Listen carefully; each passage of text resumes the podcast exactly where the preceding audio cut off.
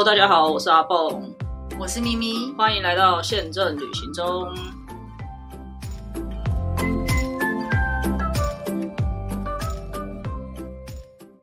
大家好，我是阿蹦，我是咪咪。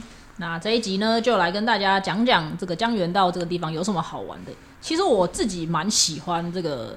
地方的，然后我蛮推荐，如果你不是购物控的人，对，因为这个地方真的没有什么好买的。嗯，如果你不是 shopping 这种类型，喜欢大自然，喜欢大自然啊，喜欢去走走啊、见血啊，然后吃吃东西啊、海鲜啊，我觉得这个地方蛮适合的。那如果你要让我用一个比较快的方法让大家稍微对这个地方有点概念的话，我可能会举北海岸、基隆、金山、野柳这样这一带来作为一个范例吧，因为它其实就是。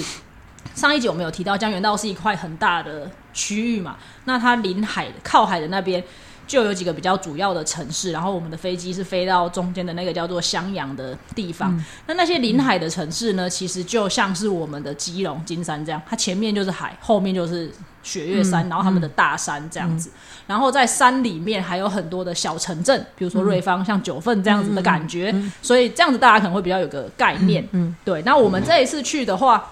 很多人去，他可能会整个东边都走，就是包含每个城市都去看。对，包含襄阳，包含树草，包含下面的江陵，他们都会去。但因为其实我们虽然实质上去五天，但实际上可以玩的日子只有三个整天，所以我们就只待在树草，我也没有换饭店，我们就是直接到树草去。那所以这一集就只会主要在讲树草，跟我去去了一个地方叫做灵提，那个白呃。哇，院带李白画林，因为那个很漂亮，我那个照片再分享给大家。对，总之就是我是为了去这些地方才去的，这个树草去住这样子，因为它离它比较近嘛。好，那我们的树草可以给大家一个概念，就是树草其实有，它其实没有很大，那整个小镇，如果你用走路的话，也是走的，认真走，可能玩个三天，你就可以把它走透了这样子。然后它有几条比较主要的公车路线绕着那个城镇，它整个。整个城整个城小镇的公车路线可能不到十条吧，我有稍微数了一下。那他是玩什么？对，然后呢，这个地方其实它是韩国人的夏天的避暑胜地，因为它在海边，所以很多人会很多韩首尔的人他们会来这边去冲浪，有点像是我们去宜兰花莲台东这种感觉，他们会来这边冲浪。所以反而我们冬天去是淡季，饭店有够便宜，三天好像呃三千块吧。三个两个人，呃，三四个晚上的饭店就非常非常的便宜，这样子。对，然后当然现在你两个人才三千块，就两个人一个人三千块啊，就可能四个四个晚上饭饭店可能四五千块这样，反正就很便宜就对了。啦。然后呃，当然现在这个天气去你不可能去玩水嘛，他 个怕因为光个不洗，对，不可能。但是冬泳，对，神经病啊！那个海边应该都没人呢，我们去看都没有人。然后呢，我们就呃，如果你不玩水的话，它其实。旁边我刚刚有提到它背呃背山面海嘛，那它的山最近的一个国家公园就是大家应该也很常听到，因为在韩剧里面很常出现的就是雪月山。其实我有看过《机智医生》，你不知道吗？我完全没有印象有这些。有啊，他他他们，你是看一还是看二？二有啦，他们不是去了一个那个妇产科实习医生的民宿，你记得那一段吗？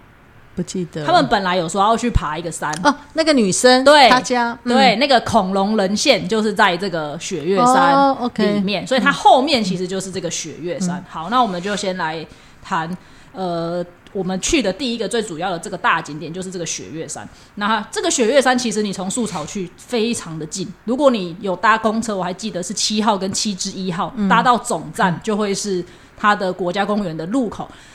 它在前面一点点，在山下的地方有一个叫做呃雪月山的路口，不要在那边下车，因为它是山下的路口，所以你要搭到底再下车，刚好是那个国家公园的路口这样子。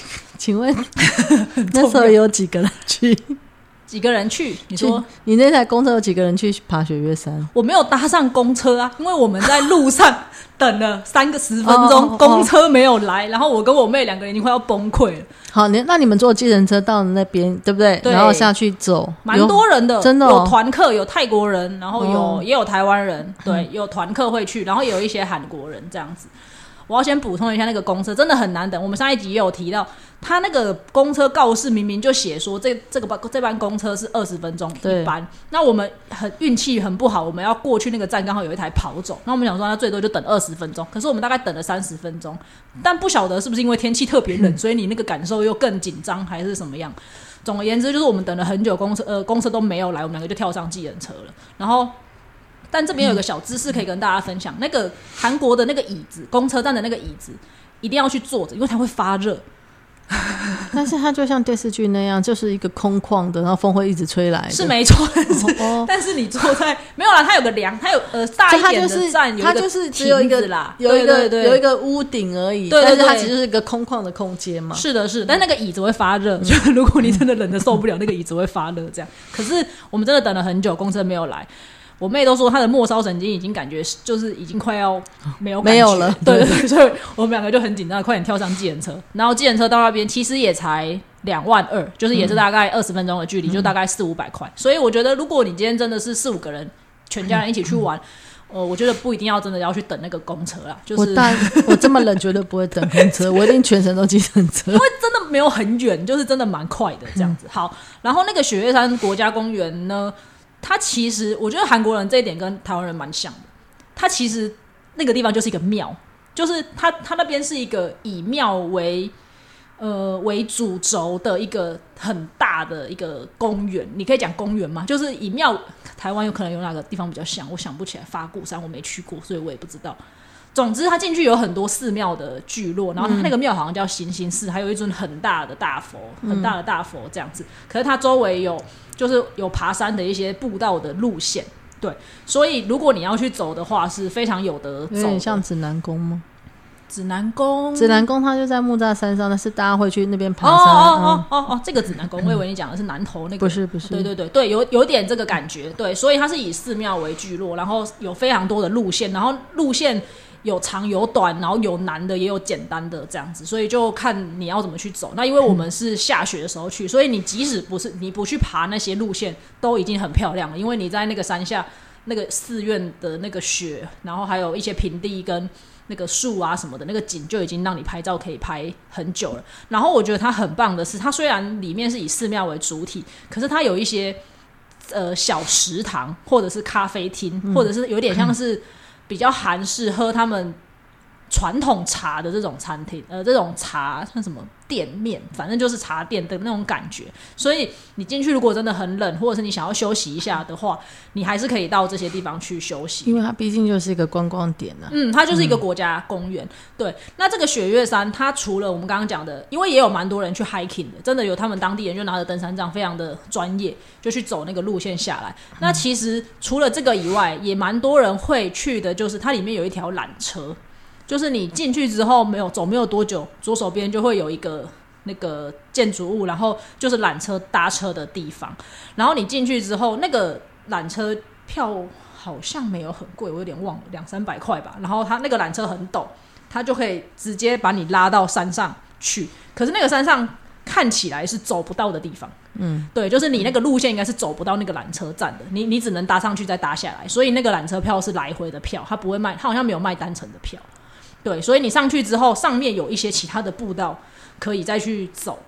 那我们运气比较不好，因为雪可能下了很多天，然后那些路线可能很危险，所以它有积雪的关系，就把那些路那个步道给封起来了。所以我们就是搭上去，然后就在展望台看一下，然后稍微走一下附近，看一下那个风景。可是我觉得那个风景真的非常值得上去看，因为你上去除了看到这一片山之外，你还可以看到树草市，然后树草市的外面就是大海，嗯，所以那个整个视野我觉得是非常值得去看一下的。对，然后他们也有一些小卖店在上面，什么冰淇淋，就是这种天气还在卖冰淇淋，不能理解，没有啊，欧洲也会啊，在那少女峰上面也是卖冰淇淋，冷的要死，就是卖冰淇淋，以冰制冰的概念。太可怕了。对，那然后那边呃，我们在那边还遇到另外一组台湾人，然后我以为他们也是就是在江原道玩上来，他就说哦没有，他们是从首尔来的。然后他们是从首尔开车来的，就是一家人，他们租车，现在台韩国可以租车了嘛，所以他们就租车来这边，呃，来雪月山这边玩，这样，那他们也觉得蛮值得的，虽然开来要开两三个钟头，那还好，两三个钟头。嗯。对，那反正就是呃，从首尔到江原道这个区块大概就是这个距离啦。那如果你真的不想要待在江原道太多天，你也可以从首尔开过来。然后虽然这种下雪天大家会有点担心，可是其实他们的路面清的蛮干净的，我觉得。对，两三这三这四五天下来，我们看那个就算有下雪，路面也都清的蛮干净的，所以可能也不用太紧张，就慢慢开就好了，这样子。对，然后雪月山下来之后，我们就在里面就是玩了一下，然后也去喝了一下他们的那个寒茶。嗯，他们的那个传统茶喝起来就像我阿妈小时候煮给我喝的四物汤的味道，它颜色不像，可是味道就很像。然后他们可以加蜂蜜喝。对，也蛮酷的啦。但然后我喝的是红枣茶，他们好像也蛮喜欢红枣这个，把它做成茶的这个。红枣茶不就甜甜的了吗？对啊，甜甜的。然后我妹就是喝那个含，她好像叫含药还是含茶之类，反正就是一个他们传统的茶这样。对，然后我们就在那边，大概我觉得如果你要认真走步道，你可能真的需要一整天。可是因为真的太冷了，就算我们两个再怎么爱走，我们也走不了。所以我们那天就大概待到下午一两点，就大概四五个钟头，我们就离开了雪月山这样子。那运气很好，我们走的时候就刚好公车就来了。对，然后他们的那个公车站牌不在，就是我觉得也。不算不显眼，可是它在停车场里面，所以大家可能就是照着那个指标走，你就会找到了。我觉得好像很多，我我上次也是有讲，我们我们去，哎，福冈的，它也是那个站是在停车场那边，嗯，对，所以可能很很多寺庙都是这样吧。就你可能以为在路边这个顺向，可是它其实是赶在那个停车场里面，但它的指标还算清楚，反正你找一下就会找到了。然后。公车就我们就回去搭着公车，我们就直接回到市区，就去他们最大的那个，也是大家去素草一定会去的，他们叫做呃观光水产市场，其实就是一个就是一个他们传统的市场，然后里面就有卖很多的呃小吃啊，然后海鲜呐，还有生的熟的什么各式各样都有。对，那比较多人会推荐的是什么鱿鱼血肠哦。嗯嗯，就是在鱿鱼里面塞钱。我知道运气很不好，我们没有吃到这一道，因为我们吃别的东西吃饱了这样。然后那个地方的有一家叫做满松，就是万城炸鸡也很有名。我们走的时候几乎人手一盒，就是只要离开那个市场，几乎每个人手上都拿着一盒他们家的炸鸡。可是因为一盒真的太多了，我们两个人真的吃不完。它是一整只鸡的还是分块？我没有仔细看呢，应该不是一整只吧？应该是有切块的。对，然后他们的特色好像是他们会撒一些坚果在上面，嗯，但我也真的吃不完，所以我们两个没有买。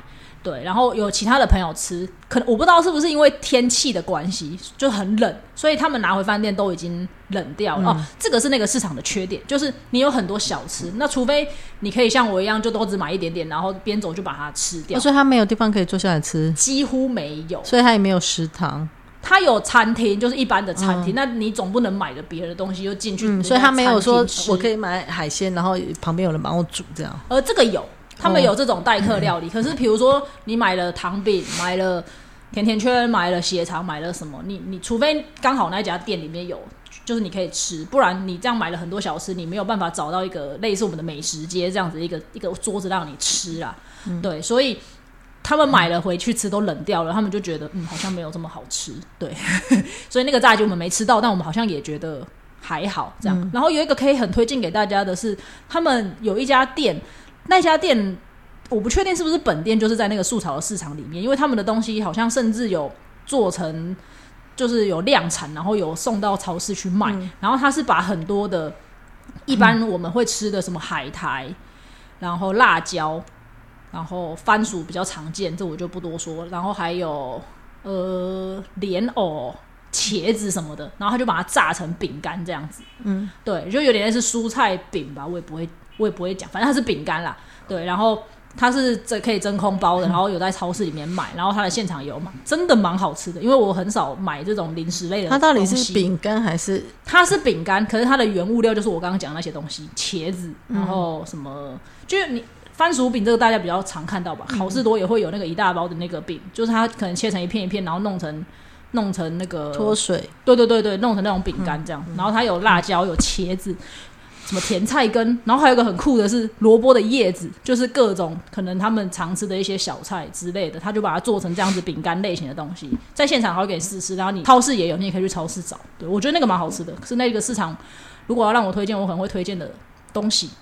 那我最想吃的是鱿鱼血肠，哦，我没吃到那个，因为我们吃的太饱了。不过我因为你吃什么吃太饱，我血肠我对血肠没有兴趣，因为我很喜欢，因为我不敢吃血肠，所以我我就没有兴趣。好，我吃什么吃太饱呢？你有没有看过那个俨然还是偶然偶然成为社长？赵寅成跟车太铉那一部？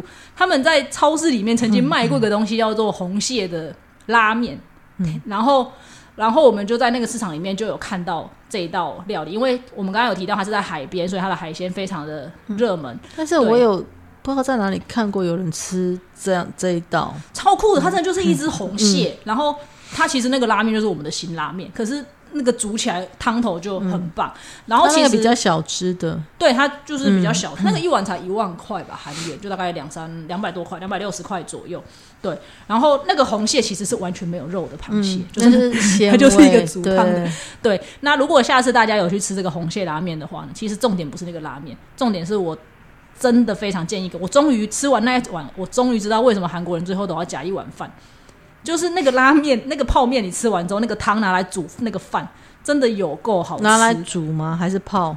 煮，就是它是它就是一个它是一个那个瓦斯炉给你嘛，哦所以它就在里面煮。那你吃完之后，你把饭倒进去，就有点像煮粥这样，可是汤剩下一点点了，然后再打颗蛋上去，天哪，太好吃！结果你吃的都是淀粉欸诶、对，超级饱，所以我吃那个是我们的第一餐，所以吃完之后就是太饱了，然后就变成只能再塞一些小东西。可是比如说再去吃个鱿鱼现场，我们就就觉得太多了，这样子。对，所以在你看 YouTube 拍的没有很多啊，没有很多，你说鱿鱼血肠。就是一条鱿鱼这样剪进去。但是我们真的太饱了，我们吃的那个拉面跟那个饭就真的太饱，而且呃，他就不让我们只点一份啦，可能也因为我们就只有两个人啊，你点一份，可能人家就对他也不太好意思，他就说哦没办法。说鱿鱼血肠是一个店里面的，呃，鱿鱼血肠蛮多店都有，嗯但你可以进去店里面吃。但像那个红蟹拉面，他就不让我们只点一份，他就让我们，他就要我们点两份啊。所以我们就是真的是吃了两份面，然后一份饭，这样就真的太饱了。对，然后那个我们在那个市场遇到一个很酷的事情，就是我刚刚有提到，你东西买如果不快点吃，会很容易冷掉嘛。所以我们买了很多东西之后，我们就想说我们要找个咖啡厅去吃，结果。在路上都是看到我们比较连锁的咖啡厅，就人很多，我也不好意思进去在那边吃外面的东西。就我吃之前都会问啊，我会问他说我可不可以在这里吃这个东西，那、通常他们都会同意我才会过去这样。然后我们就走一走，看到有一个招牌说有咖啡厅，然后那个看起来就不是连锁的，然后他在二楼，我们就上去了。就上去之后，超像一个人的家里，他就把客厅然后摆了。两三张桌子，然后有根椅子这样子，然后 就有个老奶奶在这边，我还问了她两次，说这真的是咖啡厅吗？然后她就说是啊是啊是啊，进来坐这样。然后我们进去坐，还有那个电热炉这样，超酷的。然后就是一个人的一个人家里的客厅，然后我们就在那边，然后他们就泡那个咖，真的就是泡黑咖啡，感觉就是后面可能三合一泡出来的，反正就完全没有不是那种典型的咖啡店。然后我就在想，这应该是他们当地可能有一些。老人就是有点类似联谊的那种场所的感觉，我觉得蛮酷的。这是我这一趟遇到比较酷的一个。因为你讲这样，我看到前两天是谁？是 Tommy 还是谁？我忘了。我看到某一个，他竟然是台湾呢、是台湾吗？有一个老有，就是他也是去一家店吃，然后吃啊里啊啊，不对，是另外一个痛风老饕，十二点会有的宵夜，然后他也是笋汤包吗？我有看到笋汤包。有一个在他在家里阿嬷家里，哦，那我没看到那一集。在阿妈家里是，然 后也是像你讲，就是他他说这里在这里 这里吃宵夜吗？对，然后是吃青粥的早餐，哦然后他就问阿妈说：“那我这个位置座号要写几号？” 他就说：“你就写电视下，在你就是在电视下面，就可能就像你那个感觉的对对，真的蛮酷的。但这个重点只是告诉大家，你在那边，你在那个市场买的任何东西，一定要快点去找到地方把它吃掉，因为冷掉就真的不是太好吃。而且油炸的有时候不好吃。对你你没有很压抑，我为什么知道鱿鱼血肠吗？哦，没有，为什么呢因为前两天 我看一个 YouTube，他叫做韩国女婿阿哦灿，，我知道嗯他然后因为他们家是在江陵，哦，所以他跟他他太太回去的时候，他们有去逛市场，然后他们中秋节，然后他就有也买了鱿鱼血肠。因为我个人非常爱吃血肠，哦，所以我就一直很觉得我去那边我一定会买的就是这个鱿鱼血肠。但那个市场，我自己觉得你要比多样，可能很难像首尔那样子的市场这么多东西。可是就是有一些比较在地特色的东西，可能就是只有那边才有啦。对啊，如果有去的话，还是还蛮推荐可以到那个市场去逛一逛的。然后那个市场再往上面一点，就公车再往上坐几站，其实是他们的码头、港口这样子。对，然后其实市场里面也有买买螃蟹，然后可能有代客料理的地方，可是因为我们不懂，然后我们也没有看到介绍，我们就没有去试嘛。那是后来我妹在 YouTube 上面看到韩综的介绍，然后推荐他们去吃了有一家叫做 Beach Crab，就是就是海沙滩的螃螃蟹对。然后他那家店就是一楼是一个代客料理，呃，一楼是买生鲜的店，就是它有很多，它有红，它也有红蟹，然后也有雪蟹，就是他们讲的那个 t a g e 如果你有看《机智医生》的话，就是蔡颂和买了十几只回首尔吃的那个 t a g e 很大只的那个，那个叫血蟹。对啊，你怎么没吃那个？我吃那个，我们后来去吃的那个，可是没有啊，那看起来没那么大啊，蛮大的、啊，看起来嗯我想成像帝王蟹那啊样，，还有帝王蟹，嗯然后他们的血蟹有分两种，一种叫 t a g e 一种叫做就是国产的雪蟹。嗯那我我不知道这两个有什么区别，但我们是已经做好定位才看到这个东嗯西。那因为我们也不知道怎么，我们也不知道要吃什么，所以我们在一楼问老板说：“哎、老板，我们是吃哪一个最好？”他是介绍我们那个雪蟹，所以我们就直接点了。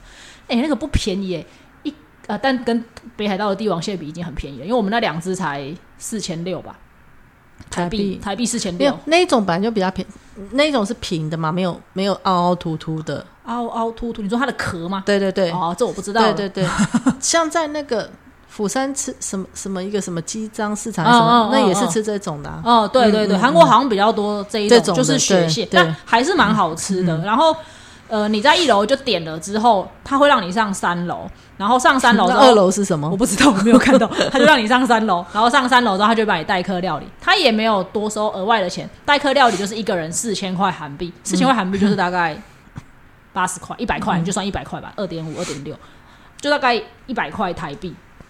然后他有一整桌的小菜，那个都是在那个价钱里面没有额外再再要你的钱的。然后我觉得江原道的小菜跟别的跟首尔很不一样，因为我们在首尔或者是在釜山吃饭的时候，他送上来的小菜大部分都是腌制腌制类的东西，有可能是泡菜啊、萝卜啊、红呃黄瓜啊，就是各种这种他们腌制的东西。可是我们在江原道吃饭的时候，可能那一家店又比较特别，它本来就是海鲜类的，所以它送上来的这些小菜都是鱼鱼类的，比如说生鱼片。整个 set 都是有各种的生鱼片，然后不同的部位等等的。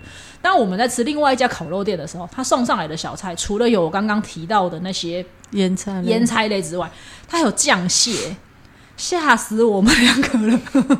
可能他本来就是在那个地方，对，就是他那个地方的小菜那个东西可能就比较对他们来说是相对便宜的，没错，所以其实，在那个地方吃饭也蛮特别的，因为有很多东西是我们在首尔我看不好像想。到，我去釜山的时候吃那个螃蟹，好像小菜没有很多、欸我妹看了那个电视节目的介绍，然后反正我们上去就四千块，她送上来这么一桌的时候，我们两个傻眼，想说这是要另外加钱的吗？可是她刚刚跟我到底可不可以吃呢到？底可不可以？到底到底要到底要多少钱呢、因为她刚刚就跟我们说，啊，上去一个人是四千块这样，可是她送上来那一桌你会吓疯哎，就是有各种生菜沙拉，然后生鱼片，就是九宫还九宫格给你，然后还有很多什么炸鱼呀、然后。章鱼什么的，反正就很多东西。吃完那一桌小小鸟胃的人应该已经吃饱了，他很想说，这就是我渔船上面不小心弄进来的东西，应该是。然后那两只雪蟹，后来呃，那两只雪蟹就会再送上来，就一整一大盘嘛。那个一个人吃一只，真的也是蛮辛苦的、欸太多了。会吗？好了，你可能还好，但我真的觉得对啊蛮多的。对而且你花四千六，一个人花两千三，我还蛮讶异的，太贵了吗？太便宜？对你来说啦，哦，呃，还好啦。如果是吃这种好东西的话，我还好像韩牛我也会去吃啊。啊，韩牛本来就贵啊，这也没话讲。对啊，不过我觉得蛮值得去吃的，因为天北海道更贵，北海道帝王蟹虽然已经在北海道吃了一只就要一万多块，那那那大多了。哦，那个更大，嗯嗯你看那个九妹的话，那大多。但是你那个呃四千六的，我觉得它呃两千三那个，它你你有没有发现？呃，你在釜山有吃过吗？我在釜山没吃，我我看到你的照片，我觉得韩国人很喜欢把饭放在那个蟹壳里，有没有麻油他应该有加吧？哎，那个要另外付钱的。啊？是吗？那个要加两千块，因为我们以为他在 set 里面，可是他送上来的时候，那个壳就是只有壳跟里面刚蒸起来的样子，他没有那个饭。然后我们就跟他说，哎、那个破根榜就是炒饭的话，他说、哦、他就说、哦、可以可以，然后他就把壳拿去，然后再回来就是那个因为我在我们在釜山吃也是有，就是那个壳里面有饭，然后麻油味很重，我记得。那它没有很重，它还好，嗯，对，但蛮好吃的，然后有一点锅巴感，然后但是那个东西要加钱，加两千嗯。块，在那家店要加钱加两千块。然后因为我妹看电视有还有讲到那个拉面，然后我就想说，虽然我们昨天吃过了，但来到这边这既既然既然电视节目有介绍到面，难怪你会吃不下，因为你吃太多淀粉啊。既然他有介绍到面，那为什么我们没吃到？然后我们就在跟他讲拉面，结果我们跟他讲拉面，他没有从我们桌上的螃蟹拿走任何一个东西去煮，然后送上来又是跟昨天一样的红蟹拉面。然后我就想说，嗯，好，这可以不用点，就是如果大家下次去的话，那个拉面可以不用点。他送上来表示你已经点了啊，对对，他送上来我已经点了，但我的意思是啊，其实这个东西是可以不用点的，因为我原本以为他会跟我买的雪蟹有关系，他是用我买的这个雪蟹去做的。那你的那个拉面是点一人份、两人一人份？还好，吓死我了。对，但反正那餐吃的蛮过瘾的啦，那个雪蟹蛮推荐大家去吃的。然后呢，呃，在这里中途插播一下，这些资讯在 Google 上面都有够难找的。不过我很尽责的写了很多 Google 评论，所以如果大家要去的话，可以上 Google 评论看一下我写的内容，就会比较有点概念。嗯，包含它的位置什么之类的。然后呃，可能很多人会去韩国想要去的一个地方就是那个汗蒸木，这也是我第一次去汗蒸木。然后我在网站上，就是我去之前我也没有找到这个资讯，然后是学姐先去了，然后她就说哎、有，然后也是在那个港口旁，呃不在港口，对不起，在下面一点点，就是在那个市场附近，所以你可以去逛市场，然后就去那个汗蒸木，你可以把它排在一起。那个汗蒸木就很很容易记，叫做 Ocean Spa。可是我不确定你 你找 Ocean Spa 会不会跑出东西来。对，然后它它的那个，如果你要在 Google 上面搜寻的话，它它的 Ocean Spa 前面还有一个字叫做 B U L G A M A，对，韩文叫做 Burkama，但我不知道是什么意思。嗯，然后它就叫做树草 Burkama Ocean Spa，对，就是应该还有别家店啊，可是我们是去的是这一家店，然后那个店员很热心的跟我们讲了一堆东西，然后我觉得也蛮划算的，然后整个因为它刚好是在港口，它那个刚好是一个港，所以有个港景，所以它有分 set 跟什么？他就一直跟你介绍，他说我们这里景很漂亮啊，然后你进去之后是多少钱，然后几个小时，然后你可以去刷刷，就是你可以去搓澡啊，然后有各种蒸汽室还是什么，然后他他就是说学逗唱连说带演给我们看，因为他可能觉得我们听不懂，对，这样这样这样这样这样比反正他就很热心，然后我们觉得也蛮有趣的，然后不会很呃，我不知道这样算不算贵啦，但因为我也没去过首尔的，然后它的基本费用一个人是一万三吗？对，一万三就大概两三百块，然后他是说两三百块你可以待十二个小时，所以如果你找不到地方睡觉，或者是你想要去体验一下，对，你可以去里面睡觉，就是你去洗完澡之后可以睡觉，然后那个他一样会给你一个手环嘛，就是你的东西就会放在置物柜里面，然后去洗澡的时候记得手机是不能带的，因为今天好像有看到一个新闻，有人去日日本的澡堂把人家手机带进去，就被被公审还是什么之类的，刚刚才看到的新闻，所以手机是不能带进澡堂的，要记得。然后在那个澡堂里面就会有两个阿祖妈帮你搓澡，那那个方案在墙壁上。呃，最便宜的三万块是最基本的，然后四万块是加上脸，五万块是加上按摩、马杀鸡，然后还有其他的方案我就不知道了。怎么按摩？就是他可能光着身体按摩光，着会按摩，对，他不会冷哦。我不知道啊，反正他会边冲水啊，那里面都是热气嘛。对，然后如果你都不要这些，你就是去洗澡啦，然后它有蒸汽室啊，有烤箱啊，然后你可以再上到上去楼上洗澡是像？怎样的？有点像，就像日本的澡堂。嗯，OK，对，就像就是日本的澡堂，就是坐着这样洗吗？坐着，然后它旁你洗完之后旁边有温泉，呃，也也有可以泡澡的也也有可以泡澡的，嗯，然后有反正它就有大浴场，不管它是不是温泉水。对对对，但它就是有个浴场这样子的感觉。对，然后那个搓澡真的是我这辈子第一次体验，然后觉得哇太酷了！你都不知道过去三十年自己在洗什么澡、欸，就是 真的可以搓出很多东西来。他还要给你看哦。他不会给你看啊，可是你在搓，你就会觉得血血就是会掉下来，你就会你就会有感觉啊。对，然后他最后，因为他 他在冲，他在搓的你要时候，趴着吗？趴跟躺都有。然后据我妹他们的说法是，他们觉得在这里，在在树在树草做的那个搓澡，他们觉得在这边做的那个时间比在韩国首尔做的时间长很多，就是在在那边可能真材实料。对，比较真材实料这样，他们觉得你这样很值，得。你应该洗完马上出来量，可能少一公斤。我不知道，但可能吃了很多又胖回来，不重要。但反正我觉得蛮值得去体验这个这个活动的，而且真的会蛮干净的。嗯，对。然后我当然我因为我以前没有去汗蒸木寺，我会觉得说，我不我是不能进什么烤箱那些，我会觉得我可能会很闷。所以，但是如果说是呃洗完澡可以有泡有啊有啊有啊那种，我就可以。我不知道首尔的汗蒸木是不哦是这样，因为你也没有，我也没去过对对 对，我们两个都没有。但是我如果是对我会有兴趣，就是那个搓澡跟那个嗯只单纯洗澡，因为其他那些我不需要。嗯嗯，嗯那那出来的话，这个价钱有含鸡蛋吗？没有那个都是要另外买的，而且。据我妹他们说的是，像首尔，他可能已经弄得比较观光了，所以他会弄很多比较 fancy 的东西，然后很多人会去拍照什么。可是我们去素团那个就是比较，真的是比较传统。我们上到楼上去，那个就像一个体育场的礼堂这样子，然后是木地板，然后还有个讲台在那边。可是比就比较少那些可以让你觉得拍照很漂亮的那些东西。谁会在里面拍照？很多啊、他们会去绑个那个什么哦羊角包的头，头然后去那边，然后买个买个那个西给西给喝跟那个拿个鸡蛋就在那边拍照。但我觉得在那边你可能就比较感受不到这种，因为它就是比较传统那啊，种。反正你拍照的，就是只有这么大一块，我不想知道。反正那边他还是有卖鸡蛋啊，只是要另外付钱。都要啦，都是要另外付钱的。嗯对，但我们就没有去买啊，因为还是很薄。不过我觉得这个活动蛮值得推荐给大家的。对，就是我可能会去买鸡蛋，虽然我不爱吃鸡蛋，不爱吃煮煮的啦，水煮的哦，但是觉得好像我就是想要知道为什么他们 喜欢都要来吃一个鸡蛋的蛮。有趣的。哎、既然讲到这个，另外再补充一点，就是我是一个从来不重视保养啊这些东西的人，我我出门也从来不带这些东西。可是我这一次在首尔，呃，不是在首尔，我这次在江原道，真真切切的感受到这些东西有多重要。因为我大概第二天啊，因为太干太干了，我的脚踝就开始发痛。而且是痛到你会想说：“天哪，这是怎么？”所以你去那么冷的地，方也没有带我根本没有这种东西。然后我妹就说：“ 还好，我出发前有去买一个什么雪佛兰，只要七十几块。”我说：“哦，好好好。”雪佛兰是我们那个年代的 东西，反正就是很便宜的东西扁扁的这样子。对对对，然后我们两个那几天就把那一罐给擦完了，这样 对，就是真的会很干燥，你连你就是冬天去日本，你也不会有感觉，没有感觉，哦对，所以我还年轻。我是真的没有在管这些东西，但我这一趟去，我真的是，而且我除了在那边以外，我这两天回来也很痛，就是它还没有完全的恢复吧，那个皮肤的状态，它就是会红红的，然后有一点会想会痒，对会痒，这两天是痒，就不像在那边会痛，可是这两天会痒，所以我这两天就有乖乖的把我的护手霜拿来擦脚，因为我没有东西可以擦。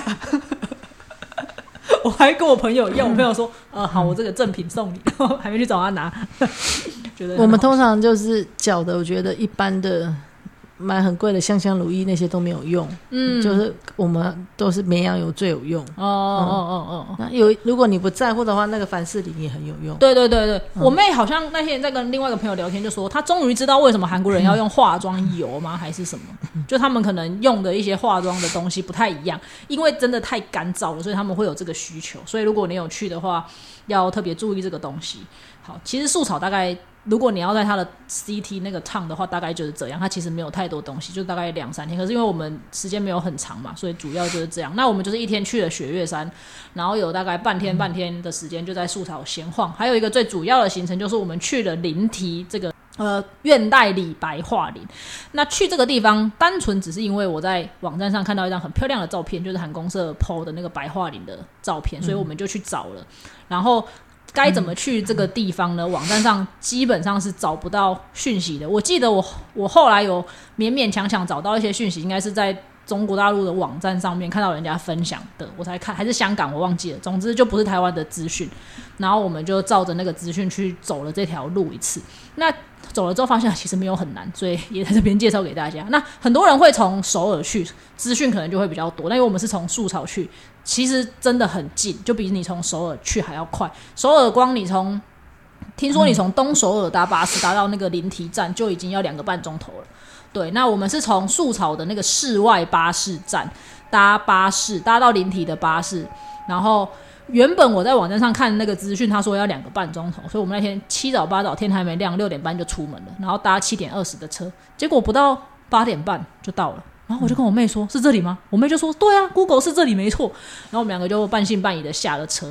结果后来我们才知道，它应该是有两班车，有一班车会先绕到下面的襄阳，然后穿越雪岳山，才到灵体。那一排车就真的要大概两个钟头到两个半钟头。但是他现在有另外一台车是树草直达灵体的那个比较近的路线，就真的大概只要四十分钟。为什么我会知道这件事呢？因为回程的时候我们两个玩太晚了，只能搭末班车，末班车只有这条路线。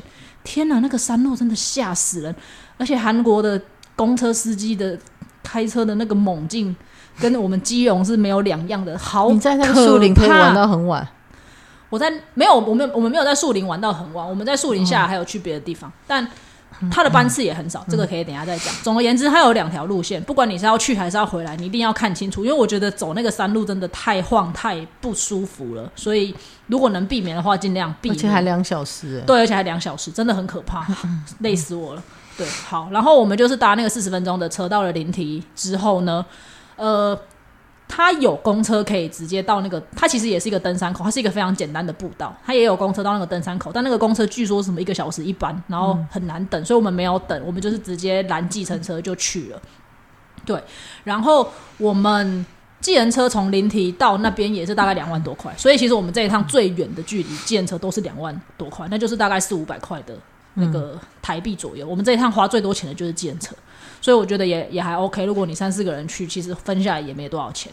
然后到了之后，就回应刚刚上一集咪姐讲的，鞋子一定要有冰爪这件事情，因为你已经要开始爬山路了，跟一般的平地不一样。你一般走平地，你还能闪，但是你去爬这种山路，它可能整个山都是这种情况。所以我们在网站上就有看到说，你一定要去租那个冰爪。然后到了之后呢？左边、右边是登山口，直接上去。所以你们去租对，还有租冰库吧？左边用套的，对不对？对，用套的。然后左边就是左边就是一个很大的停车场，然后那个停车场就有一些马，就是有一些帐篷，就是像我们的那种简易的帐篷这样子。然后就有人在下面卖一些农产品啊，类似。然后就有第一个摊位就有那个 阿祖妈就在那边租那个冰，那个冰爪租很便宜啊，那个冰爪租只要三千块。那个套的是不是塑胶的？是有点像细胶的感觉。对对对对对对对对对。然后套在你的鞋子上面，那个租只要三千块韩元，就是大概一百块六十几七八十块台币吧，就也很便宜。我妹还说这个我们干走了，她也不会。我说你不要那么无聊，这个你拿走要干嘛？可是那个就没有这么的专业，对，因为它就是只有几个珠子这样子。我告诉你，北海道你跟团，他都会送你每个人会。所以我就在想，是不是那个就是套在鞋子上？对，然后它那个珠珠就会在你前脚的地方，你踩就会比较珠珠，就是它那个爪子吗？它没有爪子，它就是几个有点像是钢钢弹弹珠，呃，也没有到弹珠这么大，就大概钢珠这样，有点你有打过小钢珠吗？大概小钢珠，那个圆圆的，但它它是平的啦，但就是就是大概那个大小，然后六颗吧，就在那个爪，就是那那个套的前面，然后你就套着，然后。旁边很专业的韩国人出现整团的，他们就是会拿着登山杖，然后他们套着的那个就不会是这种细胶的，他们就会是真的是铁链的那一种，直接穿在他的鞋子上面，但也都是外面再加上去，不是那种不是本来鞋子的。对，但我觉得其实那个珠珠的就很够用了，因为只有一开始那边会有一些冰比较滑，其实上到上面，我个人觉得还好，就是还是雪居多，那雪你还是可以踩的话就还好，然后。呃，那个白桦林，嘿，你要说什么？我要说你这趟好累，哦超累，超累，真的很累。但其实我们那个步道，其实它不会很，它不是一个很难的步道，应该这样讲。它的总长从登山口上去，它其实只有三点多公里。以我们一般在走台湾、台北或者台湾的一些登山的步道还是什么，它其实算是蛮简单的步道。台北不会滑，对，然后它也没有特别陡，要爬楼梯那种很难的路程，它都是那种很平缓的。的柏油路，它下面一定是柏油啦，因为它旁边还有车子可以上去的地方。那个请吃饭的姐姐孙艺珍跟丁海颖就有在那边拍，然后我边走就边跟我妹说，我才不相信孙艺珍来这边爬一个半钟头上去拍戏，因为那个车就可以直接开到最上面去。当然是啊，是，所以呃，他是有呃，但那个看起来就是没有人可以进去啊，应该就是走他们那种特殊申请的才行，一般人去都是用爬的。可是他真的没有很难爬，很累的原因是因为雪很积得很深。在雪地里走路，如果大家想要体验的话，你可以去沙地里走走看，其实是一样的感觉，大概就是要花两倍的力气，然后又全身又穿的很多很重，所以那个脚会很费力。我大概第一天还啊，第二天雪月山下来，第三天去走那个灵体的时候，我的小腿就已经 酸到一个不行。对，就是很很寸步难行的感觉啊。对，总而言之就是很真，但真我觉得蛮值得的，真的是很漂亮。所以你妹也很喜欢这种哦，我妹自也是。然的风，我妹会帮我报名日月潭永渡永渡日月潭这种活动，所以她更她她比我还疯狂。对对对，所以我觉得这一趟就是这几个行程，我觉得都还蛮值得去的。然后你从树草去的优点就是它不会很它的通呃行车距离不会很长，因为如果从首尔去，可能每一个点那个你交通时间会花的很长。可是你从树草去，我觉得还好。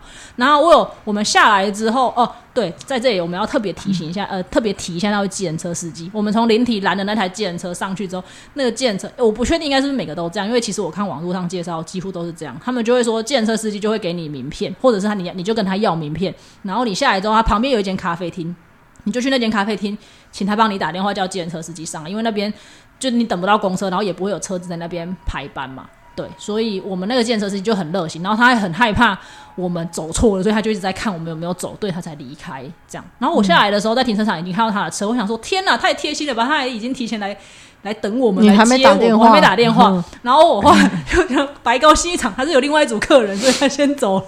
然后我们就跟他说啊，没关系，我去咖啡厅等你这样，所以我们就有去咖啡厅在等他。那个咖啡厅那里只有一家咖啡厅，所以不用担心。那个咖啡厅的老板娘会讲中文，所以如果大家有去的话，可以跟他沟通，不用紧张。他在很认真的学中文，中文还蛮好的，就可以请他帮你打电话这样子。嗯，对。然后我们离开了之后没有马上走，其实我们离开大概两点多吧。如果依依照我们原本的行程安排，两点多就回去搭巴士。其实那个时候三点多还有两三台车是可以回到树草，就是直达的车是还蛮方便的。那因为我看的时候就看起来，哎、他好像每个小时都有车，所以我就没有特别留意晚一点的车况、车次是怎么样，所以我们就决定去了。刚好他们正在有一个庆典。叫做灵体的冰鱼节，嗯，那我们没有去划船钓冰鱼，我们就去那个灵体的冰鱼节钓了冰鱼。那它其实就是一个很当地的庆典，进去也不是一个什么嗯要门票的地方，它就是在一条河上面，然后做很多活动，可以推雪橇啊，然后可以钓冰鱼啊什么的。然后旁边有一些帐篷，你可以比如说你想要钓冰鱼，你就去跟他买道具；然后你想要玩雪橇，你就去跟他租，你就可以在那边玩这样。然后它有个很大的帐篷搭起来的。餐厅你可以去那边吃东西，总而言之就是一个当地的庆典。我们两个就很无聊，就乱录人家的庆典这样，然后广告被吸引，那个怎么会有办法钓冰鱼？根本就钓不了啊！那不就是挖一个洞然后这样钓？他已经挖一个洞给你了，你就去买器具钓。可是你钓冰鱼，你要一直勾鱼饵，所以你要把手套拿下来，哦，冷死了，然后冻得要死，然后好不容易勾好，我我们一只都没有钓到，然后就算钓到呢，就烤给你对吃。钓到你就烤给你吃这样子，然后我们就搞了老半天，哇，弄了大概三四十分钟吧，然后真的没钓到 我。会说我直接花钱去碰冰。对，真的，而且真的太冷，我觉得那个体验，嗯，就是可能去体验是可以的，但是真的太冷了，所以你真的没有办法好好的很。很该怎么讲，很舒服的就玩这个活动的那种感觉，因为真的太冷了。然后我们看旁边的韩国人也都没有吊起来，我想说这到底在干嘛啦？我觉得你妈应该没有很羡慕这场旅行这。种行程我妈不会去，对，完全不可能参加。对，真的太冷了。但反正我觉得就是一个体验啊，就去看看。然后下一次如果哪哪一个人要跟我说我们去钓冰鱼，我就说、嗯我不要去，我真的不要去，真的好冷，手都快冻死了。然后我们后来就进去那个食堂吃的冰鱼，嗯，你有没有觉得很妙？就是明明就是都不一样地方的人，可是都有这种活动。嗯嗯，比如日本也有啊，然后韩国也有，可能欧洲也有，有没有？嗯，然后我记得还记得以前，呃，那时候有一阵子有在一个欧洲的 local，嗯，呃，工作过，然后那时候就估北欧的行程，行程是破冰船。那不跟北海道一样吗？对啊我说北海道就有破冰船，为什么要来北欧？哦，挪威是挪威那里吗？呃还是芬兰哦，反正就最上面，哦我忘了是哪个国家，反正我有估到。我说这不是北海道又有，为什么要坐这么远的飞机来这边坐破冰船？就是大家大家玩的东西其实都蛮像的，对 我都觉得是蛮有趣的。那蛮反正就蛮特别的啦，一个很 local 的活动。然后那个大哥也是要走之前就跟我们说，啊，你要走了就来这里，请他帮你打电话。这样，结果我们去了，发现、哎那个不是 information center，我们也真真的找不到，不知道该怎么办，没有就是不知道该谁请谁帮我们打电话的时候，我一转头，大哥在那边等我们。那个计程车大哥，对我真的是眼泪快要掉下来，我就很开心的飞奔向他，然后他就说啊，他算的时间差不多，然后就在那边等我们这样子，然后我们就很开心的让他把我们载回车站，载回车站已经四点多了吧，最后一班下午的车是三点五十五分，下一台车是晚上八点十分，我不知道为什么这段时间没有车，而且我们还在车上，大哥还说：“哎、你们要回哪里？”我说：“哦，我们要回树草。”然后我们还在车上跟他说：“啊，很多车回树草没关系。”大哥就说：“没有很多车，所以你们没有坐到四点多的，对不对？没有四点多的车。”好，那你们八点多，所以你这四小时要干嘛我？们就去找了一个咖啡啊，我们就在那个，因为它其实就是一个山中的小镇，你可以把它想成瑞芳这样，嗯它就是一个山中的小镇，你所以可以逛其他的店我。们就在城，我们就在我们就在那边逛了他们当地的超市，然后在就是城市的小那个路上乱走这样子，然后还不小心发现，因为素草其实没有那个桥村炸鸡，树草没呃素草有一家 奶奶，那有够难吃啊，都不好意思得罪，但真的很难吃，就是奶奶炸鸡，台湾也有的那个。然后我们本来想说玩的素草的炸鸡，江原道的炸鸡就是不推，结果我们在。我们在连体有遇到那个桥村，所以我们又吃了桥村炸鸡，那还 OK 啊，就是正常的桥村炸鸡的但他们没有他自己 local 的品牌哦没有，都是连锁的。local 的品牌就是刚刚讲的，在市场里面的那一种。哦，对，然后吃吃完完乐乐的吃很好吃。有可能吧，我也不知道。但有人说很像糖醋鸡丁，所以可能口味就是那样子。然后吃完之后，我们就回到我们一早抵达，也是太早到，因为其实那个白桦林冬天跟夏天开林的时间不一样，所以我们八点多到，如果八点多就上去，其实好像进不去。所以我们有在一间咖啡厅待了一下，然后 太冷了，你也没办法在户外啊。你 这一趟旅行去最多的就是江远道的咖啡厅、哦，对对对对，咖啡厅跟咖啡厅跟爬山，咖啡厅跟爬山，基本上就是这种行程。对，但那间咖啡店的老板也很也很热心，然后他早上很早就开门了，我们到的时候八点多他已经开门，然后我们晚上回到那边已经六点多了，七点多了，他还开着，然后他晚上是酒吧有调酒什么，然后我们又进去跟他说，对不起，我们的车是八点十分，我们可以再待一下嘛，这样，然后又点个饮料喝，然后又待到八点才去搭车，这样子。对，所以我觉得其实那他们这种在山里面有蛮多这种小镇的，因为那个车路上不止停了灵体嘛，还有停别的，嗯，什么圆州还是什么州，有点忘记了，但都是这种很小小的小镇。我觉得如果大家可能有兴趣想要去走走的话，我觉得那些地方也蛮有趣的啦，就跟大家想的那种首尔大都市很不一样。对，所以其实我这一趟去最主要的就是这几个大的行程，然后蛮推荐大家可以去走走看看的。我个人是蛮喜欢这个地方，而且夏天也都可以去。我们有问那个咖啡厅老板娘说，那个那个白桦林夏天来有东西吗？他说有啊，夏天来看也是不一样的风景，很漂亮。这样我觉得可能夏天去比较好，你还可以租车，搞不好。也可以啊，其实冬天也可以。我们有遇到人家租车，但冬天我觉得还是比较危险，毕竟我们没有不太熟，对对对对。那夏天去，我我真的有可能 就会租，真的就会会租车了。然后另外就是，如果有兴趣要去江原道滑雪的人，在我们大打我们待的树草是比较北边的这边是比较没有滑雪场的，它这边的滑雪场都要到春川，春川大家知道吧？就是那个辣鸡排的那个春川，它已经比较靠首尔的那边才会有滑雪场。那如果你要近一点的，你就是往南到江陵那边会有一些滑雪场，离江陵比较近，就会比较适合一点。所以如果你要到江原道滑雪的话，就往江陵走；就往上走的话，就比较没有。对，呃，大致上就是这样吧。然后我会建议，如果你是初学者，第一次自由行到韩国的人，我不会推荐你 来绝对不行绝对千万不要。那呃，我跟我妹都会韩文，就是都会一点，还能拉拉随便拉一下，所以我们还能有一点点沟通。但如果你是完全没有，但你很想来的话，你的功课真的要做的很足够，包含所有的资讯啊，然后收的很就是收集好。然后我也有看到有人他不会讲，可是他就写一张单子，他要请他，比如说你可以帮我叫计程车吗？他就拿那张单子给人家看，或者是他要问什么东西，他就直接拿那个给人家看，这样。所以我觉得你如果不会韩文，那就是你的基本功课要做的足一点。他们的英文真的也不行。我们在那个雪岳山买缆车票的时候。他可能想要告诉我们什么事情，可是他不会讲，他也是拿了一张英文的牌子给我们看，他就不会讲，他就拿给我们看。然后那张牌子就是要告诉我们说啊，山上雪很大，所以那个有那个叫什么，有封路，有一些步道不能走。我觉得在首尔也可能不会讲，在日本东京也可能不会讲，但就是说他们会准备好各个语言的牌子给你看。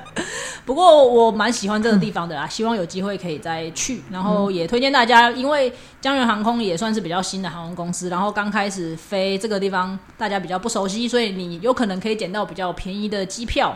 那有兴趣的话，也欢迎大家可以来这边走走，这样子，对，把这条航线撑起来。嗯，嗯，好的。今天的台语小教室呢是：问路靠喙舌，行路靠骹腿。问路靠嘴巴，走路靠就是靠脚啊。没错，对，没错，就是反正出门就是就是这样嘛。路在嘴上嘛，对啊，你你不知道讲就问嘛。那对，有一些人他可能讲不通，可是如果他热心一点，他可能会带你去。啊，最多就是被拒绝，他挥挥手，他就快点跑走了，这样对对，也没什么。那走路就是总会走到的，不用紧嗯张。那天我们要从那个雪月山回来的时候，我妹还说，反正我们就搭车搭到进市区就好了，只要能进市区，我们都走得到，没有关系的。他的意思就是说，最坏就是包计程车，最坏就是包去到树草。怕的是你叫不到计程车，因有为那个热心的大哥啊，他可能 热心的大哥在遥远的灵体，我们有留他的名片，我们会把他的名片抛在粉砖。如果你有到灵体去玩的话，非常推荐你可以直接跟他联系。大哥是不是不会韩文之外的语言？哦，大哥只会讲韩文，大哥连英文都都不太嗯行，但他很热心，跟我们一直讲韩文。虽然他知道可能有些句子我们听不嗯懂，可是他还是很热心。对，然后哦，对了，最后一点就是，虽然这么冷，可是我有我们有发现，你只要一直活动，其实就不会冷。嗯，就是你是停下来的时候是最冷的。其实我们在爬雪月山或者是在爬灵体的那个山的时候，其实你如果一直有在走啊，一直有在行进跟活动，其实你就不会感觉到冷。可是你只要一停下来，想说我们拍个照，或者是我们查一下什么东西，那个一停下来才是冷的开始，而且很多时候你冷下来，你要再复热需要很长的时间。嗯对，所以这就是大家要特别小心的啦。那去这么冷的地方，就是相关的保暖一定要做好，不然真的很危险。嗯，好，那就先到这边啦，谢谢大家，拜拜。拜拜。